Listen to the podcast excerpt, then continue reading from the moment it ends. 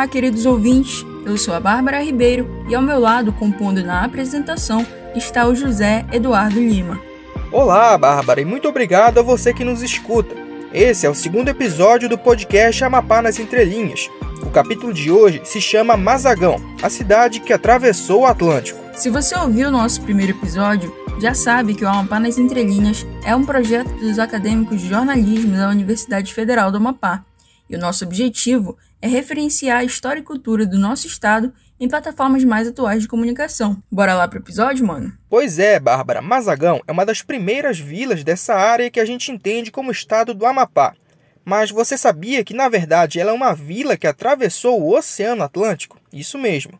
Inicialmente, Mazagão era uma cidade em Marrocos, que era uma das colônias de Portugal na época das grandes navegações. Mas existiam conflitos entre mouros e cristãos por aquela localização marroquina por questões fronteiriças e culturais, até que Portugal traçou um plano para sair de lá com dignidade e honra. Lembrando que essa dignidade e honra não foi o sentimento de todos, pois o povo que morava ali já tinha resistido a muitas tentativas de invasão dos mouros e achava que podia aguentar mais uma. Mas como manda quem pode e obedece quem tem juízo, em 1769 o rei de Portugal era Dom José I, ele ordenou que a cidade fosse desativada na África. Com isso, as 340 famílias de Portugal foram transferidas para Belém. Por determinação do governador Mendonça Furtado, o destino final dessa família seria Tucujolândia, que de novo, hein? Se você já ouviu nosso primeiro episódio, sabe que se refere à região que hoje é o Amapá. E se você ainda não ouviu, tá esperando o quê? Pois é, galera, corre lá e escuta. Voltando, para alojar essas pessoas que vieram de fora, o governador Ataíde Teve mandou construir um povoado às margens do rio Mutuacá, onde 136 famílias fizeram morada na Nova Mazagão, que hoje já é conhecida como Mazagão Velho. Laurent Vidal, professor universitário francês, escreveu o livro que dá nome ao nosso episódio, inclusive, Mazagão, a cidade que atravessou o Atlântico, e traz a história desse translado da cidade mazaganense que passou por três continentes até aportar na boca do rio Mutuacá. Vamos ouvir agora um pequeno trecho do livro. Será que um dia saberemos o que os mazaganenses sentiram ao atravessar as grades da porta do mar? Não tenhamos receio de imaginá-los tomados por um sofrimento profundo. Dentro de si, eles sabem que essas muralhas só lhes trouxeram sofrimentos nos últimos anos, que eles chegaram a pensar em deixá-las. Mesmo assim, alguns ali nasceram, outros ali amaram pela primeira vez. Outros têm um pai, uma mãe, um irmão ou um filho ali enterrados. Não há um único espaço que não se tenha investido de lembranças, uma pedra, uma esquina, uma praça. Os mazaganenses se unificavam com suas muralhas. Defendê-las era sua razão de viver e de esperar. Muitos nem imaginavam que houvesse destino fora das muralhas da fortaleza. Segundo o historiador Fernando Rodrigues dos Santos, a primeira década da existência de Nova Mazagão foi marcada pela rivalidade entre os habitantes, pelo progresso econômico e pela epidemia. Sobre o progresso econômico, podemos destacar que se cultivava algodão e arroz naquela área, com uma produção tão elevada que abastecia o comércio da cidade de Belém. Porém, em 1781, uma epidemia de cólera afetou a região, deixando dezenas de vítimas.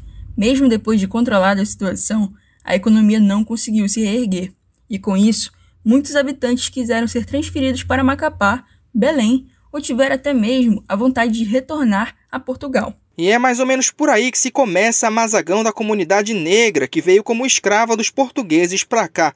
Estamos falando dos anos 1930, então a gente tem todo o embrulho da abolição da escravatura no Brasil. Com isso, a comunidade negra de Mazagão começa a aparecer. E é sobre isso que vamos falar agora, sobre as festividades históricas do município. Não tem como começar a falar disso sem mencionar o Marabaixo, que está presente em todas as manifestações culturais e religiosas de Mazagão. O Marabaixo é uma manifestação cultural típica de comunidades afrodescendentes do Amapá, que inclui dança de roda, canto e percussão, ligados às festas do catolicismo popular em louvor aos santos padroeiros da comunidade, e em 2018 foi tombado pelo Instituto do Patrimônio Histórico e Artístico Nacional, o IFAM, como Patrimônio Imaterial do Brasil. O sociólogo e escritor Fernando Canto escreve em seu livro Mora Baixo através da História que, abre aspas, Se enganam os que pensam que o ritual do mar abaixo é só de origem africana. Logicamente, que como outras manifestações folclóricas brasileiras, ele sofreu influências de diversas culturas e se amalgamou com o passar do tempo. A minha teoria é que tudo começou em Macapá, fundada em 1758, mas já habitada por colonos portugueses das ilhas de Açores e Madeira, desde 1752. Os açorianos e madeirenses eram católicos praticantes e já faziam suas festas em homenagem ao Divino Espírito Santo. Posteriormente, essa festa foi transladada para Mazagão, lugar de difícil acesso, e ali sobreviveu até nossos dias, com muitas características do passado. Fecha aspas. Nas pesquisas para esse segundo episódio, a gente percebeu que existem algumas características diferentes entre o Marabaixo que se encontra aqui em Macapá e o Marabaixo que se encontra em Mazagão. E para a gente explicar melhor isso para vocês, a gente está preparando uma série de posts que serão postados no nosso Instagram, arroba apenas entrelinhas. Então, se você ainda não segue a gente, pode ir lá seguir, viu? E fique ligado para a gente poder estar tá conversando mais sobre essas características diferentes entre o mar abaixo daqui e o mar abaixo de Mazagão. Agora a gente volta com José para saber um pouco mais sobre as festividades religiosas do município de Mazagão. Isso mesmo, Bárbara. O calendário das festividades religiosas e culturais do município é extenso, mas no episódio de hoje vamos ressaltar apenas três: a festa de São Tiago, a festa de São Gonçalo e a festa do Divino Espírito Santo. A festa de São Tiago é comemorada no dia 25 de julho, mas a programação começa no dia 16. Durante esses 10 dias ocorrem as alvoradas, missas e recriação da batalha entre mouros e cristãos, sendo que isso tudo ocorre em teatro a céu aberto. Se você ainda não acompanhou, precisa visitar Mazagão Velho na segunda quinzena de julho para conhecer e se encantar com a festa. Igual o nosso colaborador, João Vitor Espíndola, que tem 16 anos e vai contar pra gente o que acontece nessa festa que ele acompanha desde pequeno. Meu nome é João Victor Espíndola Queiroz. Eu tenho uma ligação familiar com Mazagão Velho. É... Sobre a festa de São Tiago, desde pequeno participo, tanto brincando como só observando.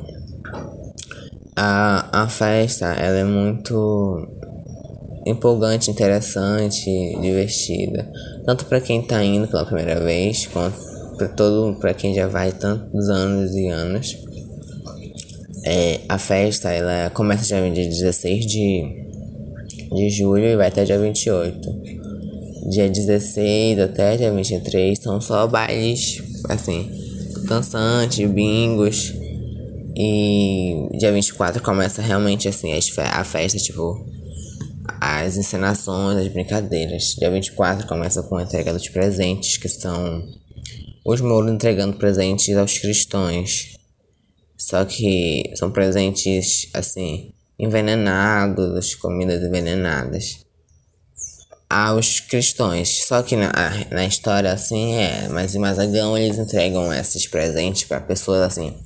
São frangos, assim, são, eles entregam para pessoas doentes, pessoas já idosos já da, da comunidade, é como for, uma forma de homenagear essas coisas. Mais tarde à noite, os, os mouros fazem uma festa como forma de comemoração por terem achado que os cristãos estão mortos. Os cristãos desconfiam e não comem daquela comida. E à noite os cristãos se infiltram nessa festa. Eles ficam sabendo e se infiltram na festa para para durante, durante, entre as comidas eles colocam as, essas mesmas comidas que eles deram pro os cristãos e, e acabam os mouros acabam mortos por estarem realmente envenenados. De manhã os cristãos vão se confessar na história e em Mazagão ocorre o Sírio que é como se fosse. É, o Ciro ele percorre o, alguns trajetos das ruas principais de Mazagão Velho e durante o durante o Círio o, São Tiago faz um juramento e durante o Círio tanto São Tiago e São Jorge como figura e tanto como a imagem do santo percorre o Círio. Mais tarde, os mouros enviam um, um espião até o acampamento cristão, o Bobo Velho. Só que ele é descoberto e na história tá com pedra, tá com um monte de coisa nele. Só que em Mazagão, pra história não ser tão agressiva, eles tacam bagaços de laranja, essas coisas. Ele dá, ele dá três voltas nas três ruas principais. E nesses três momentos, isso acontece tudo durante o meio-dia. E depois do Bobo Velho ter passado pelas ruas, às quatro horas começa a batalha. E a batalha começa com. Da mesma forma que os mouros enviaram o Bobo Velho para olhar como um soldado, para olhar o acampamento cristão, os cristãos também enviaram um soldado para observar o acampamento mouro, que é o Atalaia. Aí o Atalaia ele olha e ele consegue roubar a bandeira dos mouros, que é chamada de estandarte. Só que durante a fuga ele é ferido e morre próximo ao acampamento dos cristãos. Mas ele consegue alertar os, os seus companheiros. O, o, mas aí não, não conseguiu, pois ele foi decapitado. Só que o Rei Caldeira, na história, ele também morre do, no baile, essas coisas.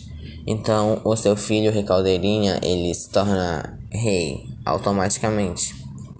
E durante tudo isso acontece, o Rei Caldeirinha manda os homens dele sequestrarem crianças como, e como se fossem vendidas. E o dinheiro que eles conseguissem seriam para armas e munições. E depois, pelo fato de eles terem roubado crianças, sequestrado para vender para os próprios prais praticamente, iniciou uma nova batalha entre eles.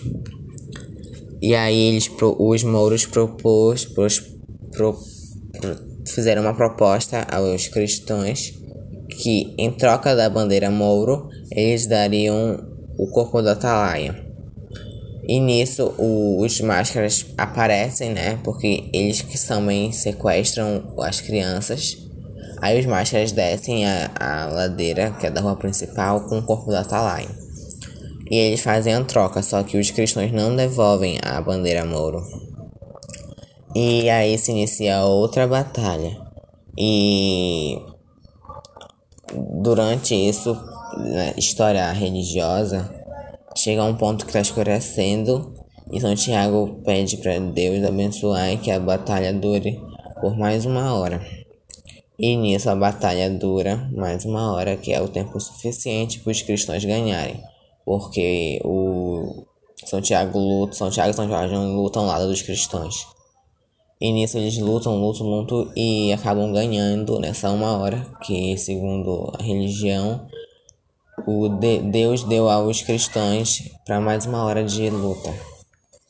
E no final, é aí eles ganham, né? E tem o, a forma de comemoração deles que é o chamado Vominé. E para deixar vocês com gostinho de quero mais, a gente vai ouvir um pouco do Vominé.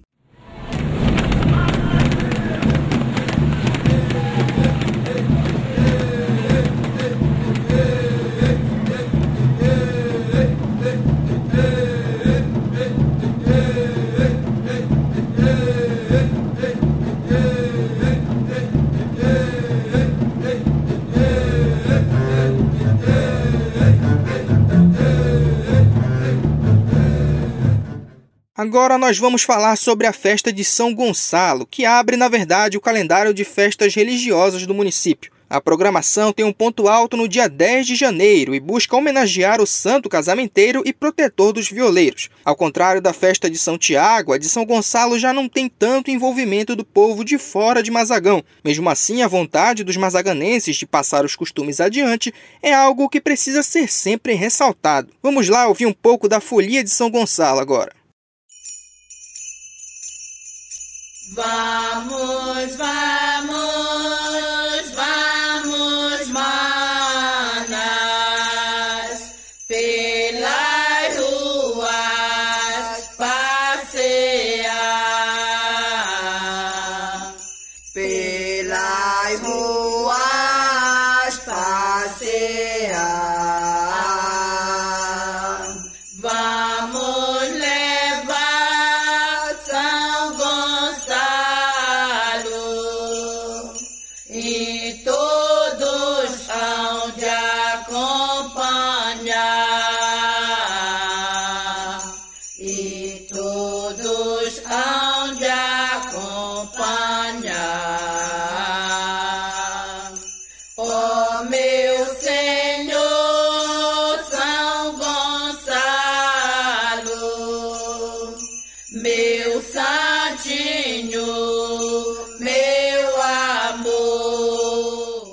A última festividade que vamos comentar é a do Divino Espírito Santo, comemorada do dia 16 de agosto até atingir seu clímax em 24 do mesmo mês.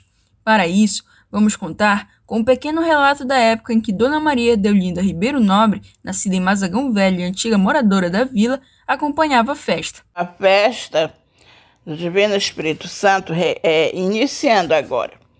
Ela começa no dia 16 de agosto, com a descida do santo. Passa 16, 17, 18 lá para baixo. Aí a gente retorna com o santo para a Vila do Mazagão, onde é recepcionado com, com os, as pessoas de Mazagão, né? A comunidade do Mazagão. Aí quando a gente é recepcionado, a gente dá uma volta na cidade, aí deixa o santo na igreja, quando é a noite continuam as novenas. Aí as novenas continuam. As personagens da festa, elas são doze. São quatro varas douradas, quatro é, fogaça, uma pega na capa. A pega na capa é a que pega o, o manto da imperatriz. A imperatriz é a que leva a coroa do Divino Espírito Santo, ela carrega. E tem a trinchante que fica no lado da imperatriz, que leva as flores. E a fogaça, elas auxiliam as varas douradas. São quatro fogaças. E tem a, a porta-bandeira, que também desce com o santo e acompanha toda a festa. Ela carrega a bandeira. Aí continua a festa, dando novenas, com a visitação na casa da, dos festeiros, né, que são ah, os festeiros são a Imperatriz, a Trinchante, as Vara Dourada, que são os personagens. Cada casa o santo vai. Quando é dia 22, tem a quebração da murta que é o, o que encapa o mastro todinho. Com essa multa a gente encapa o mastro e faz a levantação do mastro. O mastro é levantado com várias frutas, é, uma quantidade de dinheiro, tudo pendurado no, no, na bandeira do Divino Espírito Santo, uma bandeira branca que é fincada na ponta do mastro, aí é tudo pendurado. Aí coloca na frente da, do barracão do santo. Quando é dia 24, que é o dia da festa, esse mastro é derrubado pela parte da tarde, com a juntação das, das figuras todas as figuras. As varas douradas, elas fazem um quadrado, são quatro varas douradas, elas fazem um quadrado que a imperatriz fica dentro desse quadrado, andando pelas ruas do Mazagão. Aí depois que derruba o mastro, quatro horas da tarde, aí a gente se vai para casa, quando é a noite volta para fazer a novena, entendeu? Aí na, de manhã, na, no dia 24, que é o dia da festa, tem a missa ou culto. Missa, se tiver padre, tem a missa, senão a gente fazia o culto mesmo. Aí depois do culto é servido um lanche, que geralmente era suco, é Nescau, servido com bolo, com beijucica, essas coisas da época. Aí depois tem, depois desse lanche, é servido, feito o leilão, de vários objetos, é galinha, pato, farinha, caixa de banana, é, porco, as coisas que o, a, a, os ribeirinhos dão e a comunidade dá para leiloar. Aí esse leilão é feito, aí conforme as pessoas arrematam, cada objeto é feito um preço, dito um preço, e arrematado pelo preço que a última personagem dá. Aí depois tem desse leilão, termina lá para meio-dia, meia hora mais ou menos. A gente vai para casa almoçar.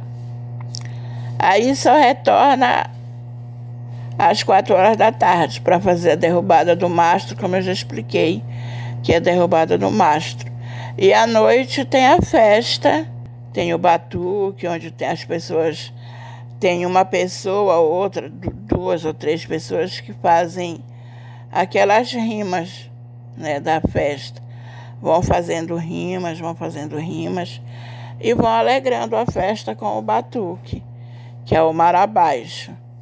As mulheres todas vestidas com aquelas saias coloridas e cantando e fazendo a festa. Não é muito, não é muito grande a festa, não, não é muito grande, mas ela é muito importante para a comunidade, é uma tradição de anos. E essa tradição passa de geração para geração. Na minha época, eu fui três vezes à porta-bandeira que é um dos cargos, depois da imperatriz, é um dos cargos mais elevados da festa. E depois desse depoimento, nada mais justo que a gente ouvir um pouco da folia do Divino Espírito Santo.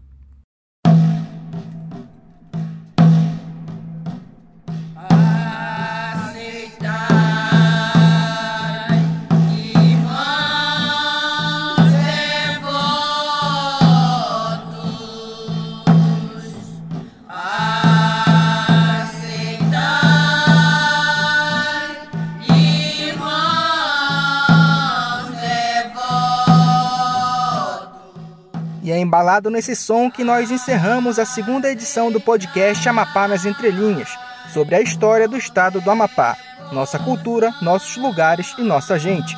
Com produção de Bárbara Ribeiro, Andreu Rodrigues, José Adalto, Jamílio de Paula e Renata Rodrigues. Participação especial da banda Placa, de João Vitor Espíndola e de Maria Deolinda Nobre. Edição final de José Eduardo Lima. Até a próxima.